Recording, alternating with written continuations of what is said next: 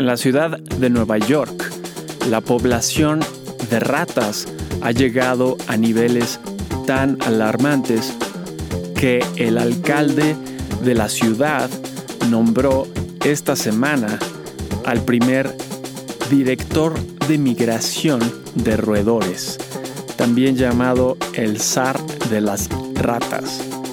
La especialista nombrada recibirá un salario de 155 mil dólares al año para lidiar con el problema, pues los avistamientos de roedores se duplicaron el año pasado. Y en Italia, la Agencia de Protección de Datos recientemente mandó bloquear la aplicación viral ChatGPT. Hoy es el domingo 16 de abril del 2023 y este es el volumen 4, número 14 del semanario El inversionista.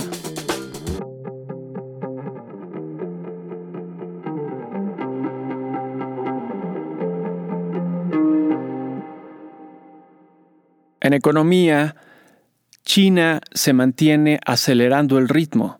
Sus exportaciones aumentaron 15% gracias en buena parte a los automóviles eléctricos. La semana pasada mencionamos la cantidad de flujos que recibieron los bancos grandes después de la quiebra del banco regional Silicon Valley Bank. Era de esperarse que por este efecto los bancos de mayor tamaño tendrían un balance positivo, pero también era necesario que la demanda por créditos no se redujera de forma importante en la economía para que obtuvieran ganancias. Este fue el caso. El pánico no llegó a tanto en la población. Naturalmente, anticipamos que las utilidades de los bancos regionales sí se vean reducidas. Las minutas de la Reserva Federal llamaron la atención, particularmente porque el personal de la Reserva anticipa una recesión para finales del año como consecuencia justamente de la reciente inestabilidad financiera. En San Francisco, Estados Unidos, aumentó el espacio no utilizado de oficinas a casi 30%, de acuerdo con un estudio de la empresa de bienes raíces comerciales CBRE. Recordemos que las quiebras por falta de arrendadores se consideran como el siguiente riesgo a la economía de dicho país. En política internacional, después de las filtraciones que revelaron la debilidad de las fuerzas ucranianas, Alemania cambió de parecer y enviará una cantidad simbólica de cinco aviones caza MiG-29 a las fuerzas ucranianas. Y en política nacional, el Banco de Desarrollo Financiera Rural y la agencia noticiera del gobierno, Notimex, serán liquidadas por iniciativa del presidente.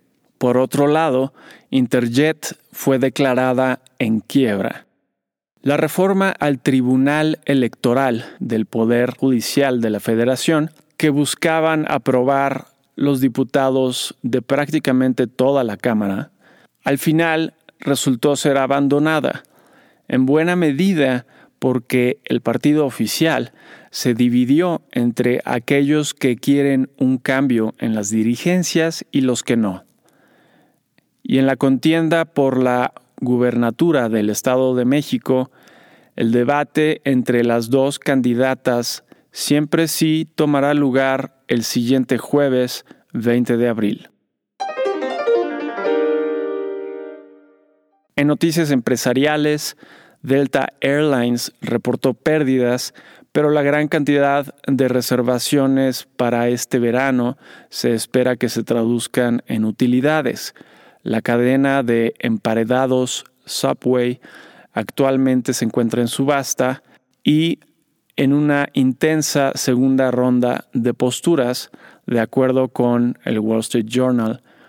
La petrolera BP echó a andar su nueva plataforma de extracción de crudo en el Golfo de México.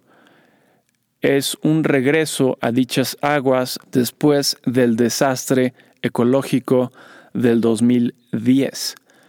Warner Brothers Discovery introdujo Max, un nuevo servicio de streaming que combina Discovery Más con HBO. Twitter cambió su nombre legal a X Corporation, aprovechando su cambio de domicilio legal al estado de Nevada. La otra empresa a cargo de Elon Musk, Tesla, decidió construir una nueva planta de baterías para vehículos en China, a pesar de la tensión política que existe con dicho país. Ahora también los Estados Unidos, además de la Unión Europea y China, considerará la regulación de las herramientas de inteligencia artificial como ChatGPT. Y los nuevos fármacos como Ozempic y próximamente Monjaro para la pérdida de peso están por convertirse en un riesgo existencial para la industria de dietas y de bienes y servicios asociados, según el Wall Street Journal.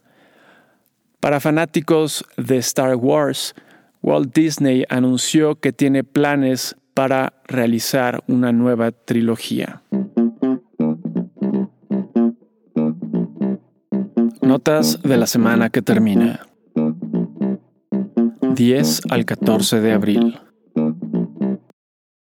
En Estados Unidos, la inflación anual, según el índice de precios al consumidor para el mes de marzo, fue de 5%, un punto menos del 6% del mes anterior.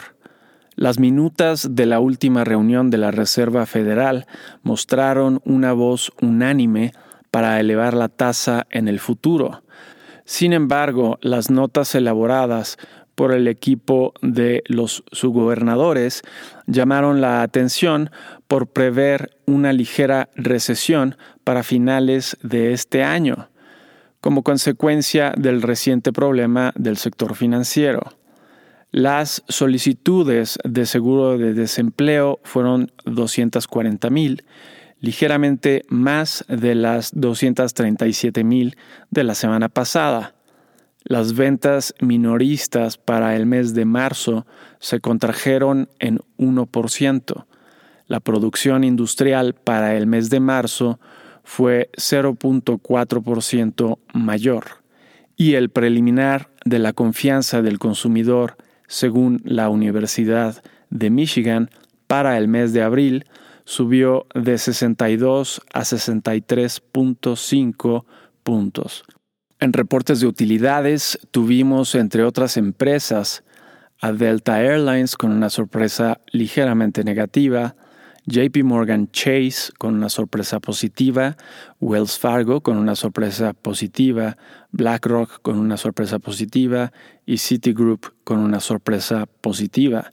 El 56% de las 39 sorpresas fueron positivas, una ligeramente buena semana en reportes de utilidades. Con respecto a la semana pasada, el índice Standard Poor's 500 de la bolsa estadounidense avanzó 0.79%. El petróleo West Texas Intermediate subió de 80.46 dólares el barril a 82.68 dólares el barril. Y el oro bajó de 2023 dólares la onza a 2018 dólares la onza. En México, los datos de la industria automotriz de vehículos ligeros para el mes de marzo fueron los siguientes con respecto al mismo mes del año anterior. La producción fue 13% mayor, las ventas nacionales fueron 24% mayores y las exportaciones fueron solo 3.88% mayores. La actividad industrial al mes de febrero tuvo un crecimiento mensual de 0.7%. Para el mes de febrero, los turistas internacionales fueron 5.7 millones, aún lejos de los 7.6 millones del primer febrero del sexenio. Las minutas de la última decisión del Banco de México mostraron un consenso de los miembros de la Junta y sugieren que ya alcanzaron la tasa más alta de este ciclo, aunque la persistencia de la inflación subyacente podría cambiar ello. Los especialistas esperan otra alza de un cuarto de punto para este año. De acuerdo con el Instituto del Seguro Social, este primer trimestre del año se generaron 423 mil empleos formales. Los datos de la industria automotriz de vehículos pesados para el mes de marzo fueron los siguientes con respecto al mismo mes del año anterior. La producción fue 38% mayor, las ventas nacionales fueron 39% mayores y las exportaciones fueron 34% mayores. Con respecto a la semana pasada, el índice de precios y cotizaciones de la Bolsa Mexicana de Valores avanzó 1.79% y el tipo de cambio bajó de 18.11 pesos por dólar a 17.99 pesos por dólar. ¿Qué podemos esperar para la semana entrante? 17 al 21 de abril. En Estados Unidos, el martes tendremos los permisos de construcción y los comienzos de construcción residencial para el mes de marzo. El jueves tendremos las solicitudes de seguro de desempleo de la semana y las ventas de casas existentes para el mes de marzo. Finalmente, el viernes tendremos el preliminar de los índices de gerentes de compra elaborados por Standard Poor's. En reportes de utilidades tendremos, entre otras empresas, a Charles Schwab, State Street, Bank of America, Netflix, Tesla, IBM, TSM, American Express y Procter ⁇ Gamble. En México, el martes tendremos el preliminar de la actividad económica para el mes de marzo. El jueves tendremos las ventas minoristas para el mes de febrero. Tips. Por el momento, los bancos centrales mantienen futuras alzas a la tasa de interés como el curso más probable. Mientras esto siga siendo el caso, vale la pena mantener una presencia importante en la bolsa estadounidense.